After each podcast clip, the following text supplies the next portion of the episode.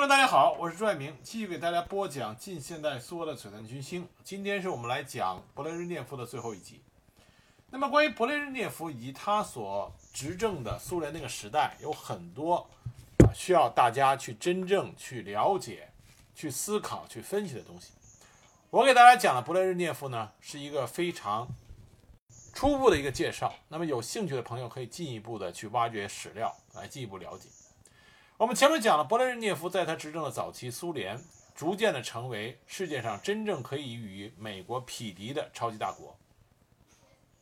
但是，随着勃列日涅夫他的执政的延续，到他的中后期，苏联的经济发展出现了极大的停滞，整个国家经济的发展愈发的不平衡，重工业和军事工业的发展极为迅速，但是在老百姓日常的生活消费品方面的发展，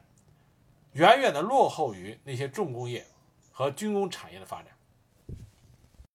虽然苏联当时发现的大规模的基础能源，包括像天然气、油田这些，给苏联经济放缓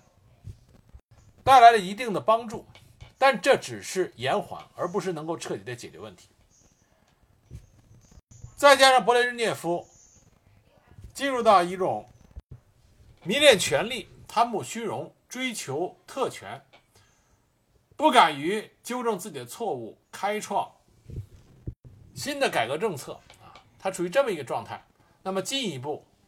就使得苏联由盛变衰。我们这里呢只讲几个问题啊，几个几个问题。一个是关于勃列日涅夫时期苏共官员的腐败以及影响，再一个就是在政治体制上的僵化。首先，我们先说一下勃列日涅夫时期苏共官员的腐败。勃列日涅夫执政时呃期间，腐败案件之多，这在苏联七十多年的历史里边也是空前绝后的。其中，我给大家说一些案子的名字，大家有兴趣可以进一步的去搜索啊具体案件的情况，比如说珠宝钻石走私案、走私案、黑鱼子酱走私案、乌兹别克黑手党案、驸马案等等。这些的案件大部分都发生在勃列日涅夫执政的后期，也就是七十年代中期到八十年代初这十年左右的时间。为什么会出现这种情况？首先，第一点，勃列日涅夫本人就开始出现了腐化堕落。勃列日涅夫他喜欢贵重礼品、轿车、猎枪，这在全世界都被很多人知晓。在电视镜啊电视镜头面前，他仍然摆弄的他手上有一枚巨啊非常有名的金刚钻戒，很扎眼。他不仅送别人贵重礼物，也希望别人能回敬给他贵重礼物。他每一次出访回来。他的专机落地的时候，从飞机上总是能卸下装有高档礼品的几十只箱子，然后就送回到他总书记的别墅。而不仅仅他个人，他的家人也利用他的这个权利进行各种以权谋私，包括他的夫人、他的女儿、他的弟弟、他的女婿、他的儿子。都有很多广为人知的贪腐行为，所以后来有人评价说，他总书记自己的家庭变成了社会的腐败场所。在勃列日涅夫的这种领头作用下，他手下提拔了大批的他的亲信干部，也都是投机钻营，涉嫌贪污腐败的官员级别之高，范围之大，从最初的个别部长到后期已经涉及到多个部，甚至中央委员。那么这样就滋生了所谓的特权阶级。很多国家领导人，包括党的领导人，除了拥有供应的国家别墅之外，还修建了私人别墅，为自己的子女和孙子们，同时也修建了私人别墅。举个例子，时任苏联文化部部长的伏尔采娃，他把装修大剧院的材料挪出了一部分，用来建造个人别墅。被告发以后，当政治局开会为这件事批评他的时候，这个女人大光起火，给在座的人丢了一句话：“没有什么可责备我的，看看你们自己吧。”这句话就点出了一个关键点，就是当时这种贪污腐化已经成为了官僚中普遍的现象。当时的苏联领导人根据级别的不同，可以享有很多特权，比如说黄金地段的高级住房、免费占用的别墅、专用的汽车，而且这个专用汽车不是说领导人自己，包括他的家人、妻子、儿女都有，一人可以有好几辆供选择。专职司机、免费的早餐、午餐、假日休养所、疗养所的大量的路费补助、医疗费，这都是由政府来供给的。还有打猎，阔气的狩猎，狩猎的费用也都是由政府来买单的，不用排队就可以去特供的商店里购买紧缺的商品和进口的奢侈品。那么，领导机构里贪腐之风盛行，自然各行各业、各个部门。都会有一批上行下效的相关人员。据当时的一些档案揭露回忆的时候，比如说调查鱼子酱走私案件，那档案里就说，调查人员刚开始就遇到多方面的人，涉案的人从操作班长、工匠到鱼类加工厂厂长，从海洋联合贸易公司工作人员到渔业部的主要领导，最后一直到渔业部的副部长雷托夫。但实际上，这个在雷托夫那儿还没有停止，还要涉及渔业经济部的领导、中央委员伊里科夫，涉及人数之多，涉及上下范围之广，都是令人瞠目结舌的。最终破获的这个鱼子酱走私案，涉及渔业部、贸易部、食品工业部、太平洋舰队等三百多名干部。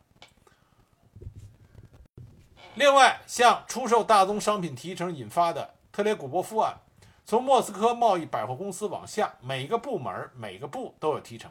形成一个封闭的链条。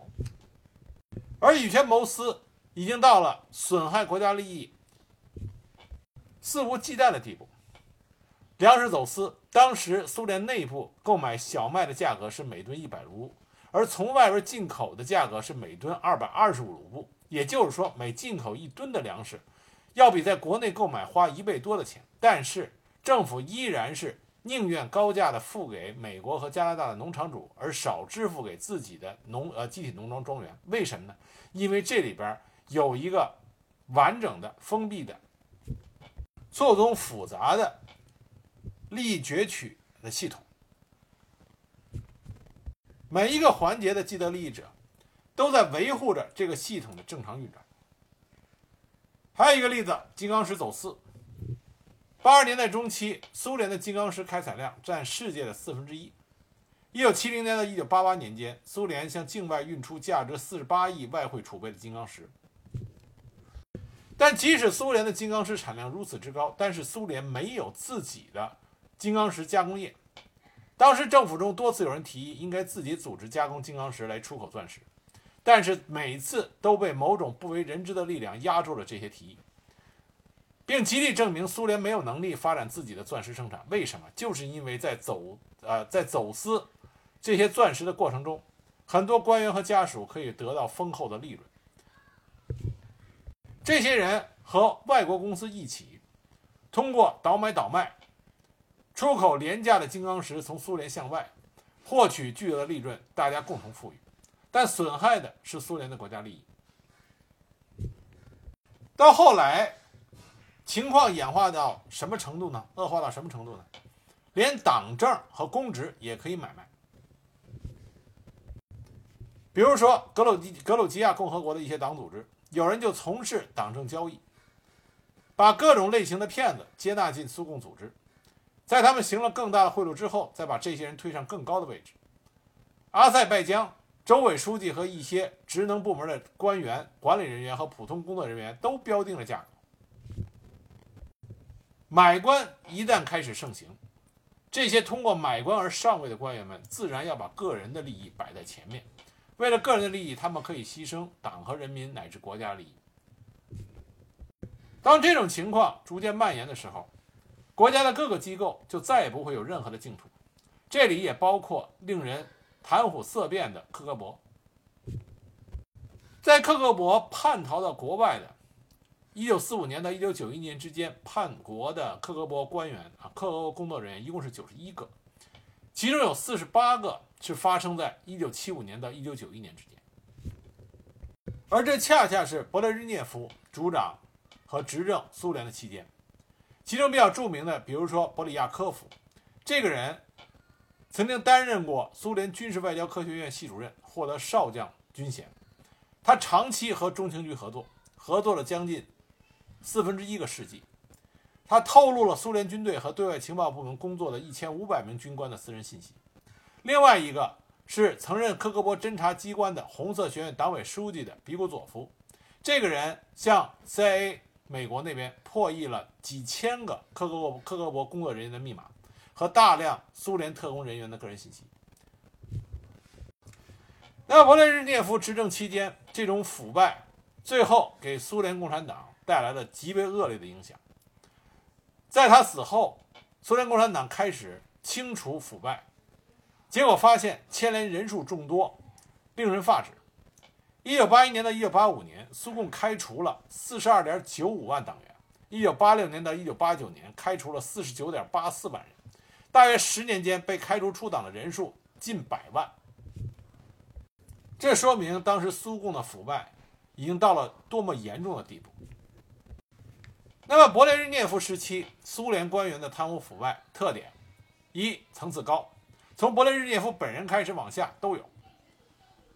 第二个，涉案的金额巨大，案件的种类也是多种多样，哪个领域都有，而且出了事儿就有关系网可以帮他们摆平，牵扯的面之广，各行各业、各种职能部门，只要有钱有权利，就可以把事情。轻描淡写的给弱化掉，情节恶劣，给国家带来了严重的损失。那么这样的大规模的腐败，就带来了极为恶劣的社会影响。党员干部的贪污腐败，就败坏了党风和社会风气，带来了思想混乱，动摇了苏共执政的社会基础，也间接的造成了官官员和群众之间的矛盾甚至对立。而这种腐败。也影响了苏联的改革进程。影子经济、黑市交易这些贪污犯罪行为活跃，给社会的健康发展带来了极坏的影响。同时，贪污腐败也给国家带来了巨大损失，国家利益被一个接一个的硕鼠正在被掏空着，而民众对于领导人以及官员作风的腐化堕落严重不满，这样就造成民间在。思想上逐渐的向西方靠拢，这为后来苏联的解体造成了巨大的影响。那么，在贪污腐化盛行的同时，勃列日涅夫后期执政阶段，在政治体制上也出现了很多问题。第一点，党政不分，以党代政。勃列日涅夫的后期啊，党政不分的情况十分严重。从勃列日涅夫本人，他就。兼了多个职位，那么尤其在地方党委那边，也出现很多地方党委越权来干预行政部门的领导作用，这对当时本来已经停滞的苏联经济起到了坏的影响。那么再一个呢，勃列日涅夫在他领导后期的时候，他本人对权力的迷恋也是越发的严重。本来在勃列日涅夫刚上台的时候，他和柯西金。一个主政，一个主经济。但是后来，在苏共中央一九七二年的十二月全会上，对于柯西金主管的新经济体制做了否定性的评价之后，勃列日涅夫就把经济方面的决策权控制到了自己手里，随后又控制了外交权，这样柯西金的地位就大大的下降。一九七七年又解除了波德戈尔内最高苏维埃主席团主席的职务，宣布他退休，这样三驾马车就变成了勃列日涅夫一个人的天下。那么决策权就高度集中，勃列日涅夫本人的权力也大大的膨胀。在一九七九年底出兵入侵阿富汗这样的大事情，当时只是由勃列日涅夫、乌斯季诺夫、格罗米科和安德罗波夫四个人商量就做出了决定，这和勃列日涅夫执政初期是完全不一样。那么这种情况严重的就干扰了急需集体智慧的苏联经济政策和政治政策。在苏联作者啊作家写的书里边啊纪实的这个书里边就说到过，当时政治局讨论问题的程式，如由谁发言、如何发言等，事先都由党中央机关秘书班子做好仔细安排，令人难以想象的是，政治局委员们事实上经常不是进行讨论，而是相互念自己的助手们为他们写好的两到三页的讲稿。大家总是表现出英雄所见略同，照例不会发表同事先由起草班子起草的决议草案有多少出入的意见。那么，这个这种工作作风，始作俑者就是勃列日涅夫他自己。那么，随着权力的集中，勃列日涅夫他的对个人崇拜的迷恋也逐渐发展起来。我们前面讲到过，勃列日涅夫。通过让所有的参加过二战的军事将领在写回忆录里头一定要提到他啊，我们前面提到了朱可夫被迫在他的回忆录里也要提到勃列日涅夫啊，虽然他没有见到过勃列日涅夫，但必须要提他。那么各种宣传工具也大肆的宣扬他的政绩。勃列日涅夫对勋章的爱好已经到了登峰造极的地步，他的军衔也不断的晋升。一九七五年至一九七七年三年间，他由中将一跃成为苏联元帅。他拥有的勋章与奖状数量共达两百多枚，以至于在他送葬行列中，给他捧勋章和奖章的军官有四十四人之多。而当时苏联的各个媒体、报纸、电视到处都充斥着对勃列日涅夫毫无底线的歌功颂德。当时勃列日涅夫还以他的名义发表了几本小册子，叫《复兴》《垦荒地》啊等等。他的这些小册子居然让他获得了列宁文学奖，而且这些小册子小册子的发行量也是十分巨大。截止一九八九八一年底，平均每两个苏联人就有一册。他的这些无论文学水平还是说内容都并不很高的这些小册子，被一些报刊吹吹捧成为说是党的巨大瑰宝、政治才略的教科书、令人爱不释手的诗篇等等。这极大地加深了人们对政权的不信任，加强了不关心政治和玩世不恭的消极风气，以至于政治消化、政治笑话开始大规模的盛行。而这种政治风气的呃政治社会风气的恶化，和苏联的经济出现停滞完全是相对应的啊，也就是两个事情发生的是同一个时间段。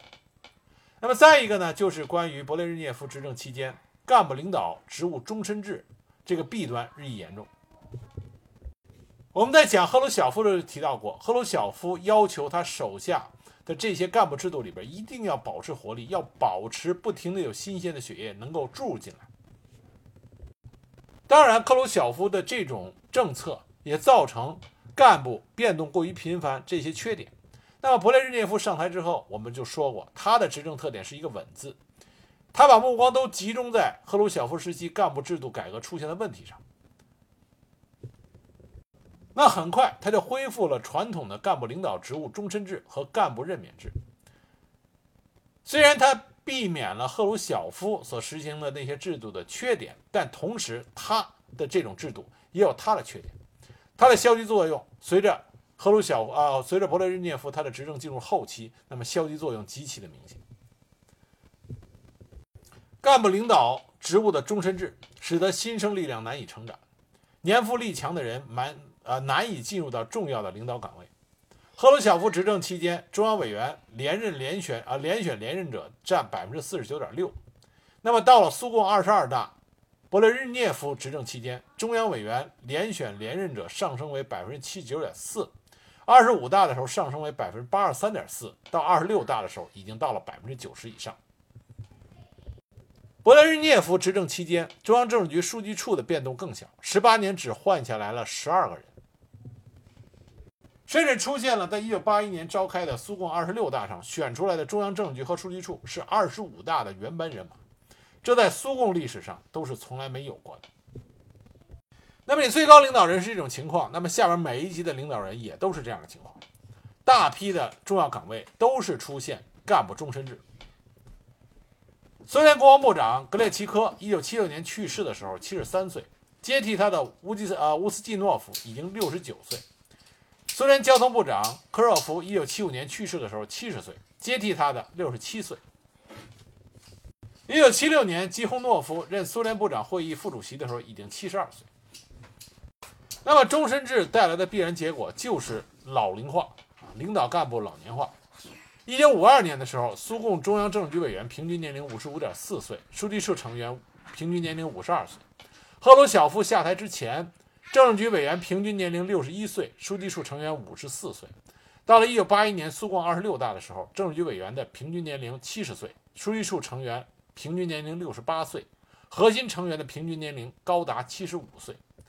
这种干部的普遍老化，就给苏联社会带来了死气沉沉、保守僵化、各种消极现象出现的这个不可忽视的因素。另外一个直接影响就是勃列日涅夫在一九七四年的时候，他就得了脑动脉粥样硬化症。后来去蒙古访问的时候，又出现了第二次中风。但他即使病得这么重，而且又病了很长时间，他依然在这种状态下执政苏联长达八年之久。这八年里，他从来没有恢复到自己正常的工作状态。他实际上已经无力正常的执行领导者的起码职责，但他依然在那个位置上坐着。而各级领导人长期在一个位置上不动，另外一个。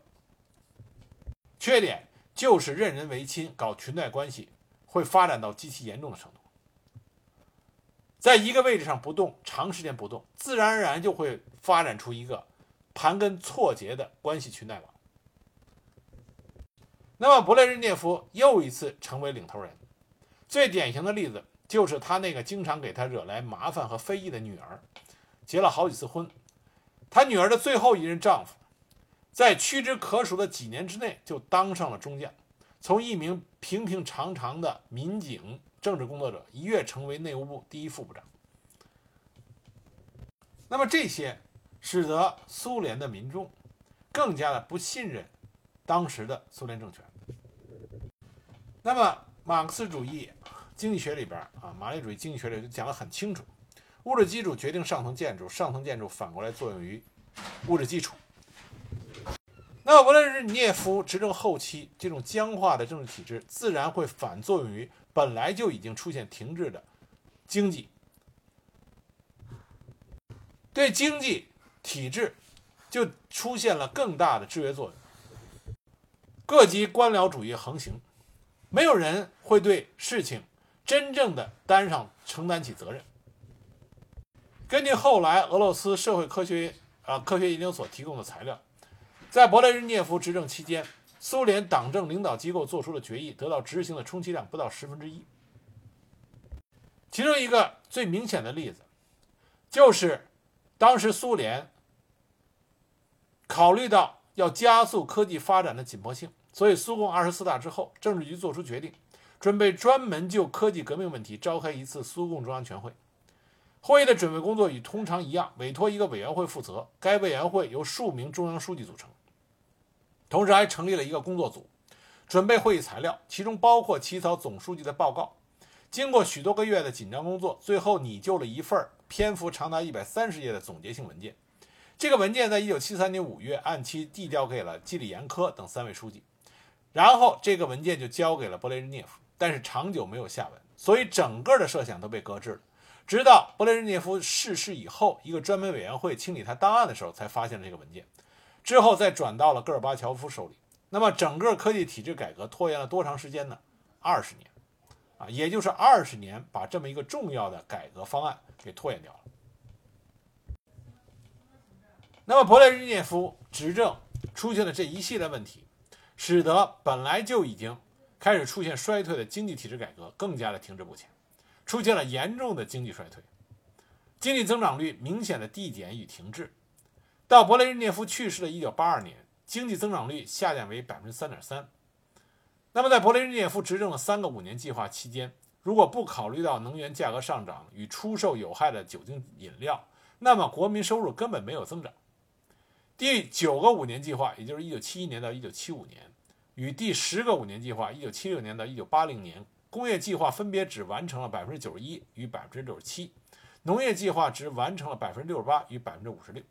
农业情况日益恶化，从一九七三年起，苏联变成粮食进净进口国啊，就必须得进口粮食了，每年进口两千五百万到三千万吨。粗放型的经济增长方式与低效的经济未能转变，经济结构更加的畸形，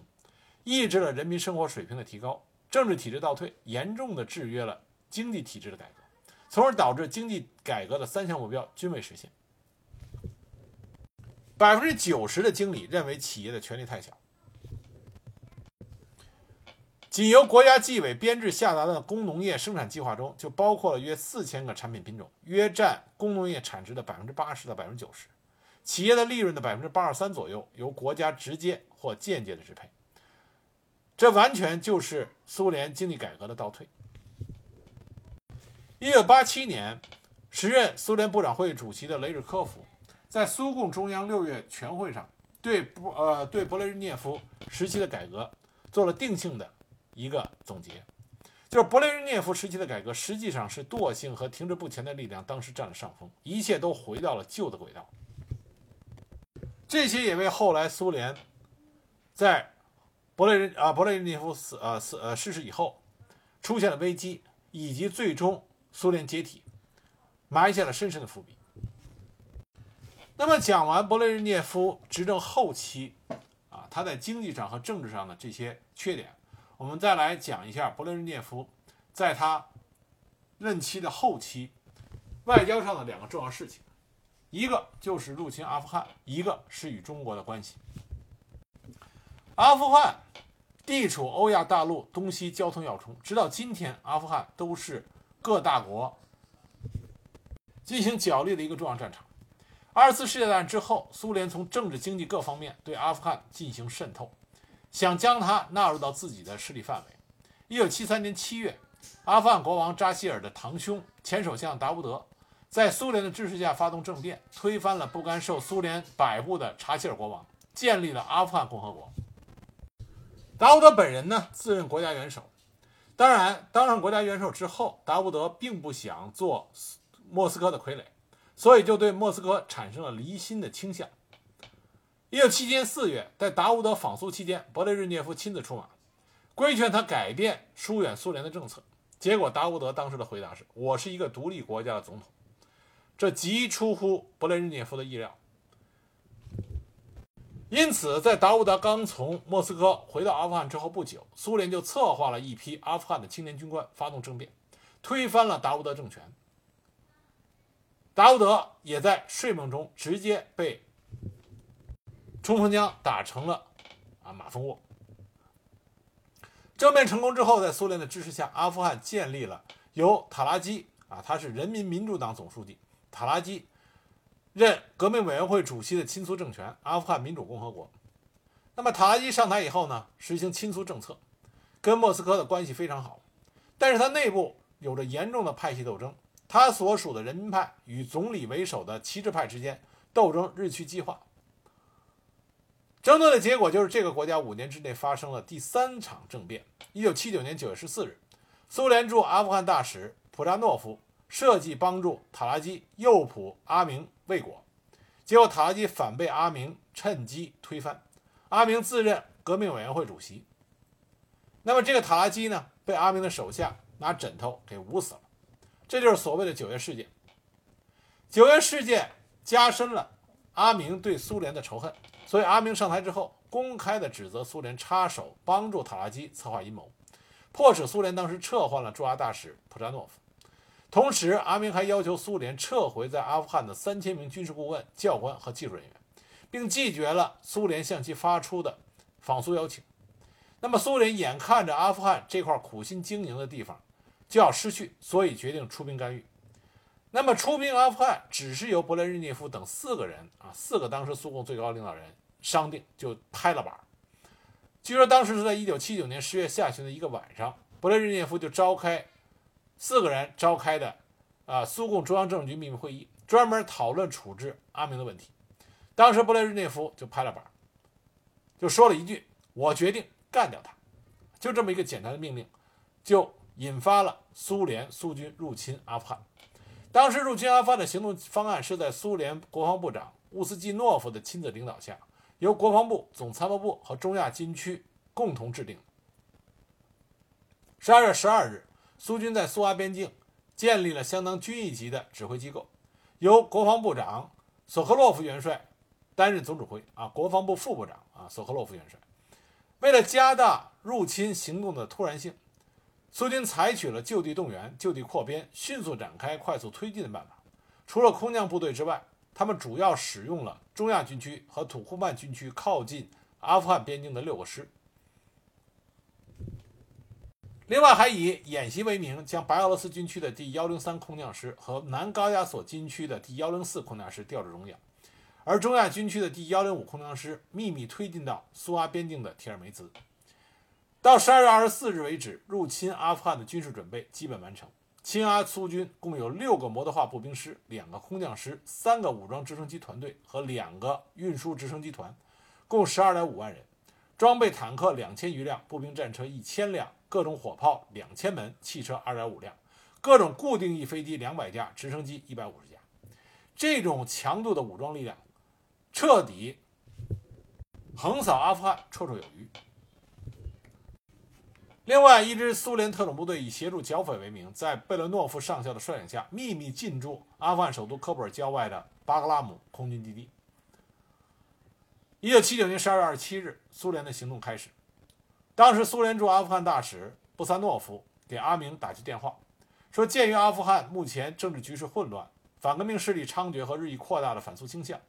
苏联共产党中央委员会认为，作为阿富汗主席、总理和人民民主党总书记，你哈菲佐拉·阿明已经丧失了控制局势的能力。为了避免阿富汗局势的恶化，避免科布尔成为帝国主义反苏势力的附庸，避免不必要的流血，莫斯科建议你辞去阿富汗民主共和国主席、总理。”及阿富汗人民民主党总书记的职务。那么阿明当时问说：“这是最后通牒吗？”布萨诺夫说：“你可以这么理解。”一个小时之后，将有四辆苏军装甲车去达鲁拉曼宫，负责你和你家人的安全撤离。那么阿明当时当然是不甘心于被苏联赶下台，所以他寄希望于忠于他的部队。但他不知道的是，他的达鲁拉曼宫。已经完全被苏联给彻底封死了，而他派了两个侍卫，想从他的拿着他的亲笔信，想去卡尔加和普利查吉找那里的驻军来科布尔救驾。结果这两个侍卫还没走出达鲁拉曼宫，就被苏联军队给俘虏了。尽管阿明始终不愿意屈服，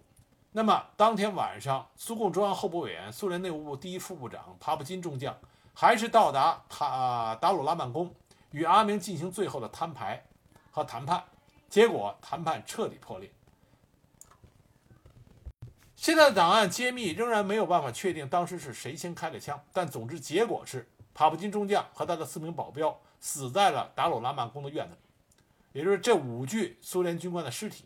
彻底宣布阿明和苏联没有任何的回回回旋余地了。苏联特种部队的三个营。开始向达鲁拉曼宫、阿富汗的内政部以及科布尔广播电台进发。其中，突击队的指挥官贝洛诺夫上校亲自率领十二辆 T 六十二坦克、十辆的步兵战车和五辆装甲运输车和一百二十名突击队员逼向达鲁拉曼宫。只用了十二分钟，突击队就解决了总统府的外部防御，并将阿明及其全家赶到了他的公呃办公室里边。贝罗诺夫当时拿出了一份文件，这是苏联事先草拟的阿富汗邀请苏联出兵的邀请信。阿明气得把它撕得粉碎。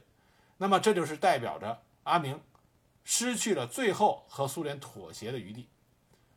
他和他的妻四个妻子和二十四名子女就倒在了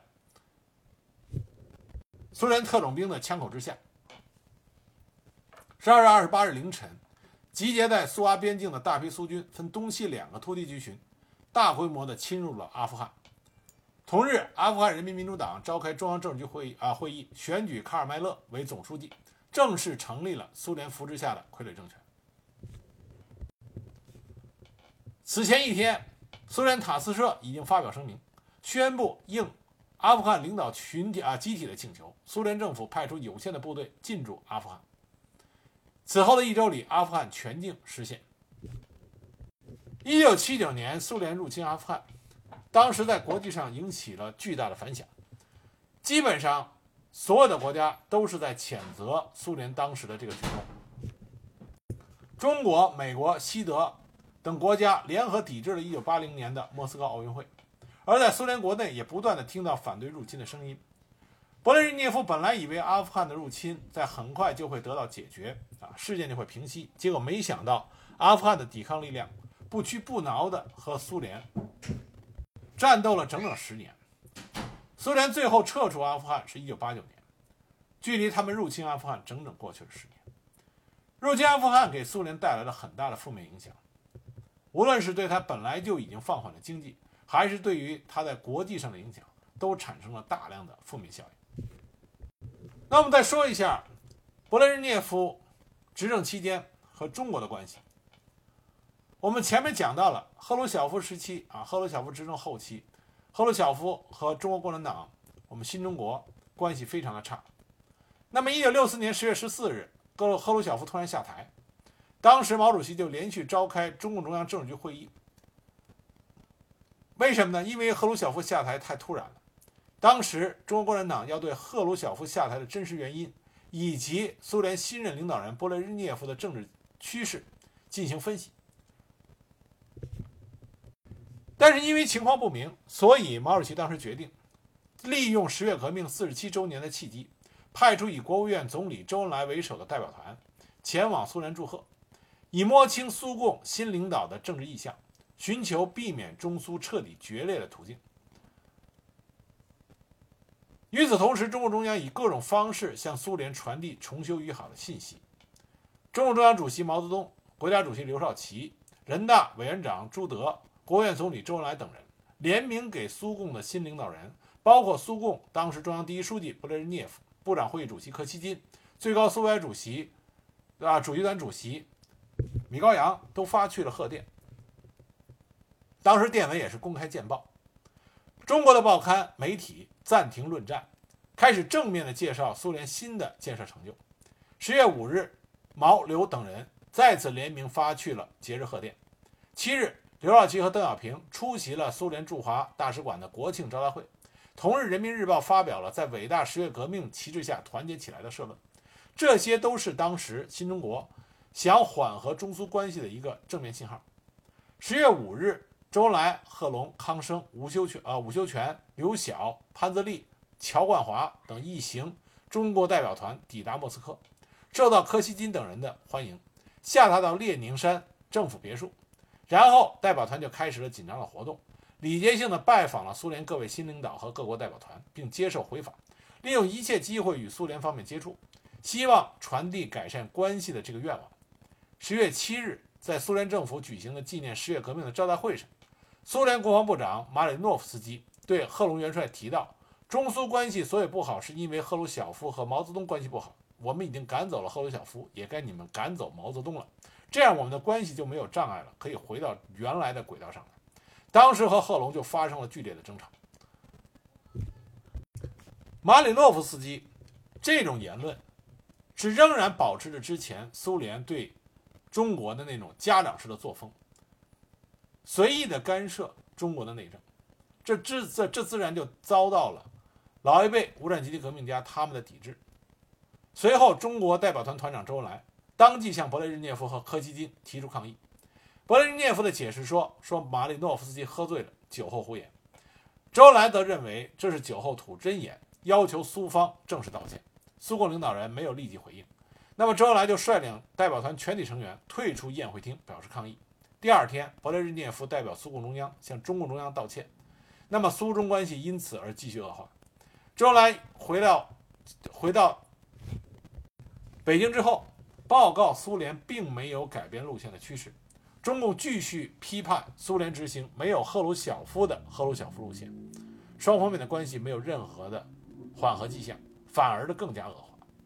一九六五年二月，苏联总理柯西金访问越南时，取道中国北京。协调双方援越抗美的立场，争取和平解决越南问题。中方拒绝了苏联的有关建议。一九六六年，中国的十年浩劫开始，中苏并没有断交，但是那个时候，中国除了允许苏联经中国给越南战争中的北越运输物资以外，双双方面没有任何的关系进展。一九六七年，红卫兵袭击了苏联驻北京使馆。一九六七同年啊，同年，也就是一九六七年。中国成功试爆了氢弹。当时西方舆论普遍认为，氢弹实验是针对华约集团的核威胁的一次重大反击。一九六八年，苏联在新疆附近大量的增兵。在布拉格之春的这件事情上，中国把苏联称作为社会帝国主义，而中国当时也在越战期间将大量的军队从南方转移到东北、华北、西北地区，中苏关系进一步的紧张和恶化。那么，一九六八年十月，与苏联科格勃有关的《伦敦晚报》的记者维克多·路易斯到台湾秘密访问十呃十天。他曾经见过中华民国国防部部长蒋经国，提出苏联想与台湾联合进攻中国大陆的想法。当然，当时啊，蒋经国不置可否。到了1969年，中苏的关系彻底破裂，而且发生了两次大规模的武装冲突。第一次就是我们所熟知的珍宝岛事件。1967年到1969年，双方在东北边界上的若干地方。比如乌苏里江上的七里沁岛和珍宝岛不断的发生巡逻队的冲突，从对骂推搡到后来发生棍棒的武斗。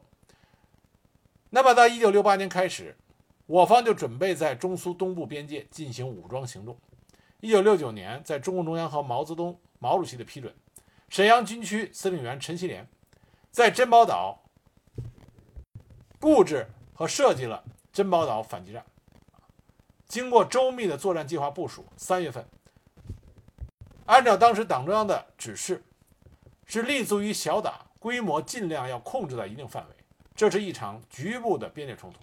那么，陈锡联这员战场久经沙场的老将，在得到了中央的指令以后，马上就设计了一个周密的作战计划。一九六九年三月二日，苏军发现中方有人上岛。以为中方只是一如往常的进行骚扰，就派出边防巡逻队要驱逐解放军部队。结果巡逻队被引入早已布置好的伏击圈，当时解放军开火，瞬间打死了数十人。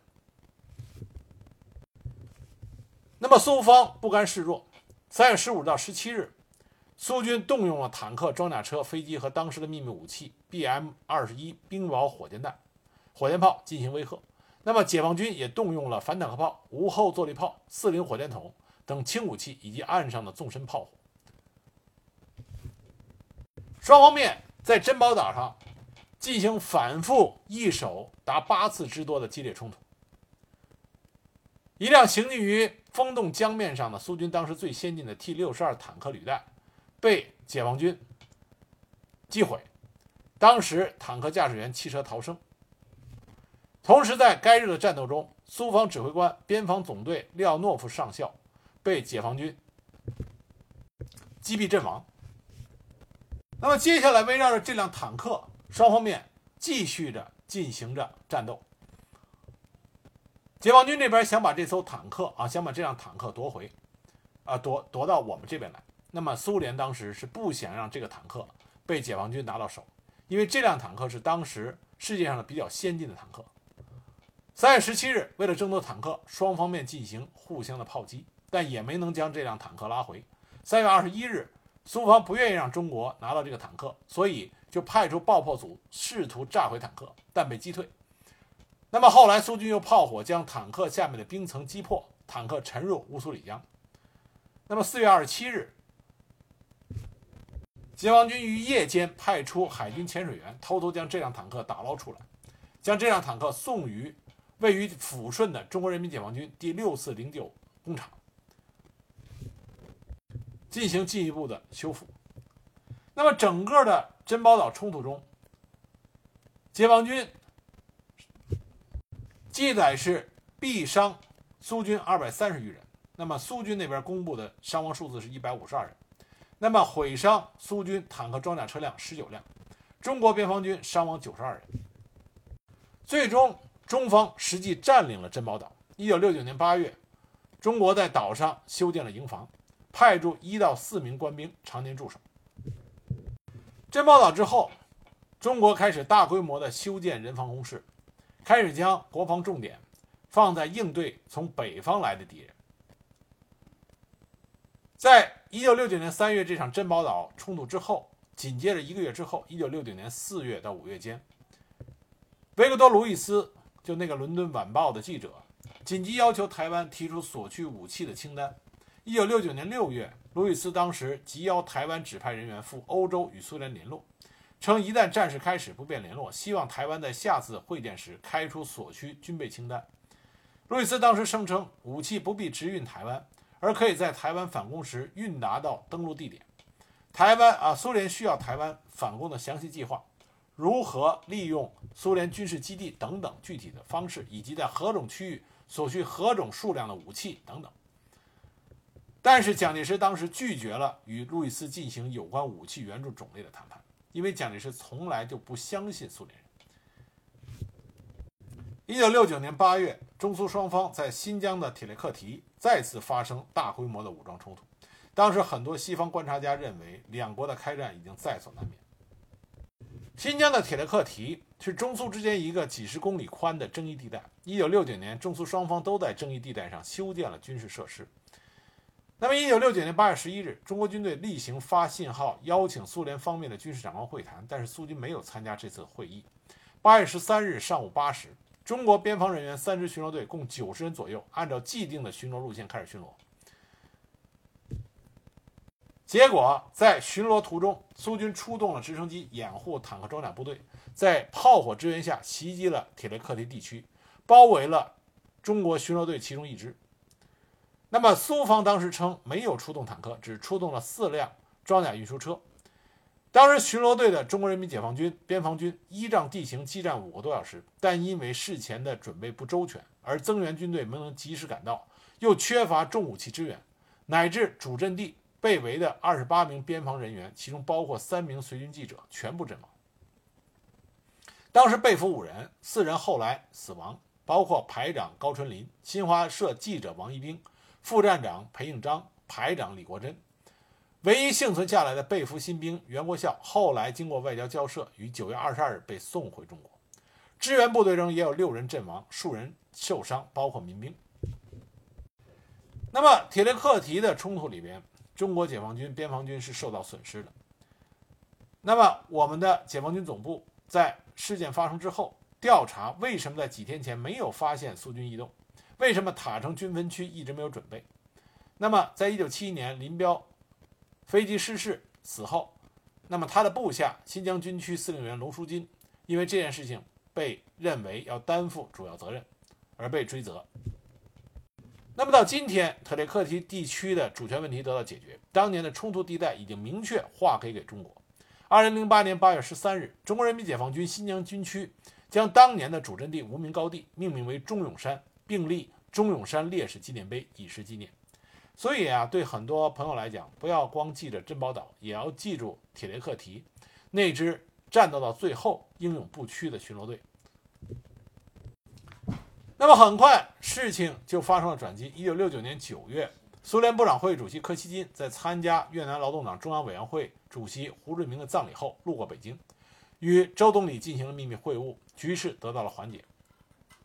一九六九年十月二十日，中苏两国外交部副部长级的边界谈判正式举行。谈判没有取得任何进展。之后，苏联向中苏边界增兵，而中国也开展了深挖洞、广积粮的全国性战备运动。那么，进入到七十年代之后，随着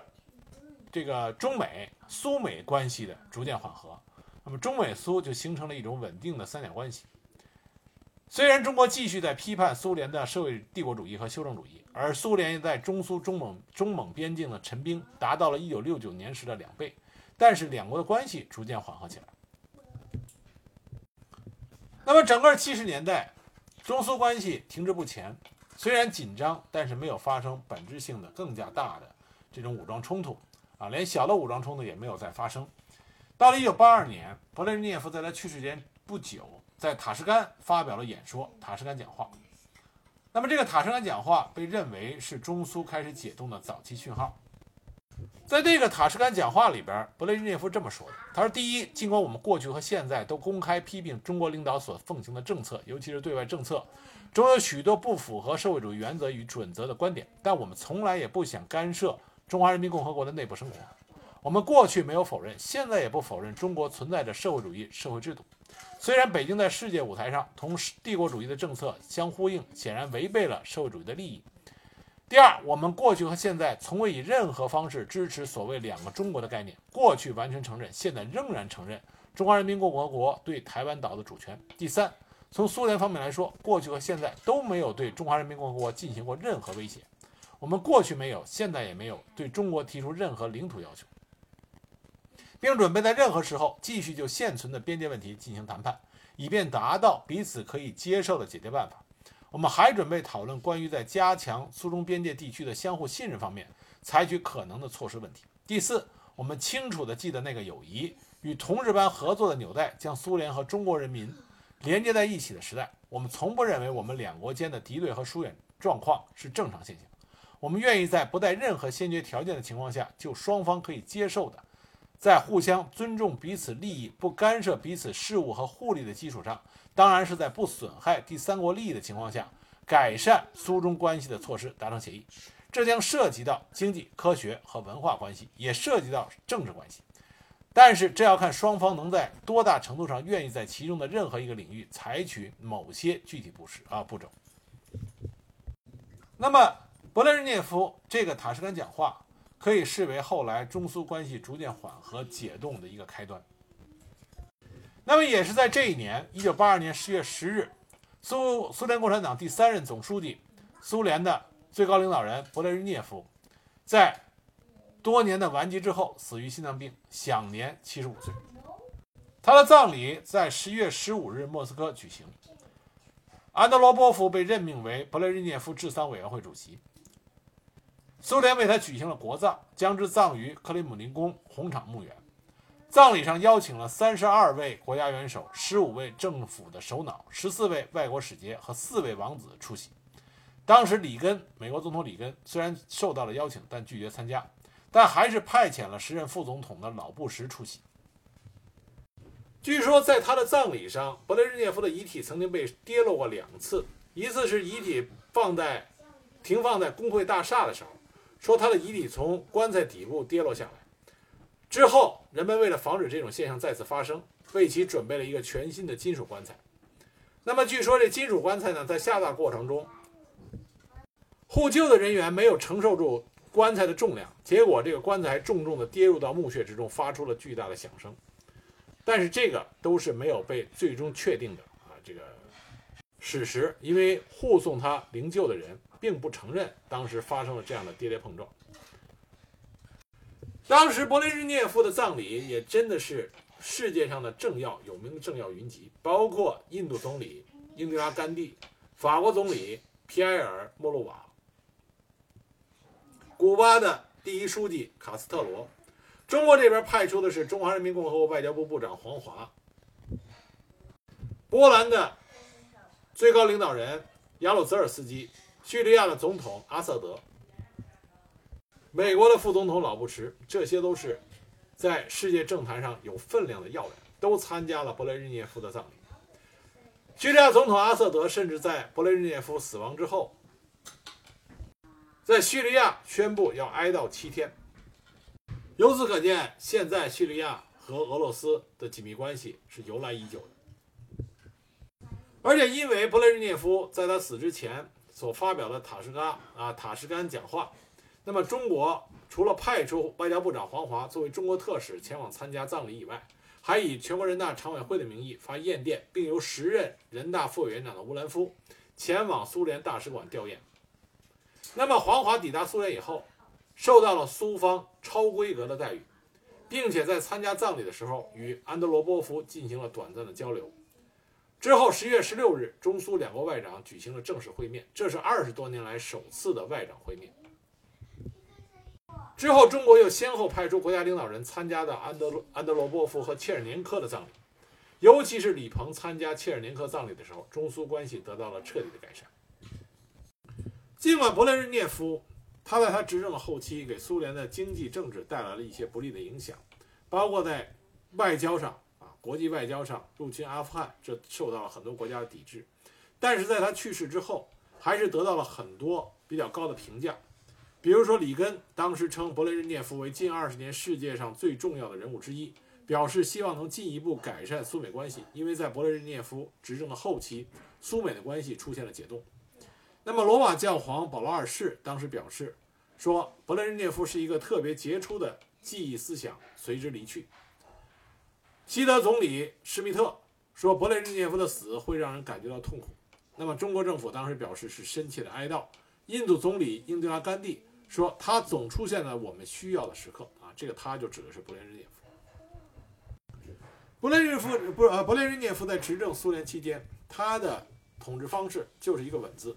那么这个稳既给苏联带来了一些好处，但同时在后期也给苏联带来了很多不利影响。其实所有的政权都一样，稳和变，这是一个用咱们中国的传统阴阳学说来说，这就是一个变化均衡的过程。一味的求稳，那么时间一长，你缺少变化也是不利的；一味的求变，缺少稳定也是不利的。一定要找好这个平衡点，才能够得到最佳的效果。那么勃列日涅夫他执政期间的优缺点，这很值得我们去思考、去了解。这样更能深刻的明白历史里边所告诉我们的这个均衡之道。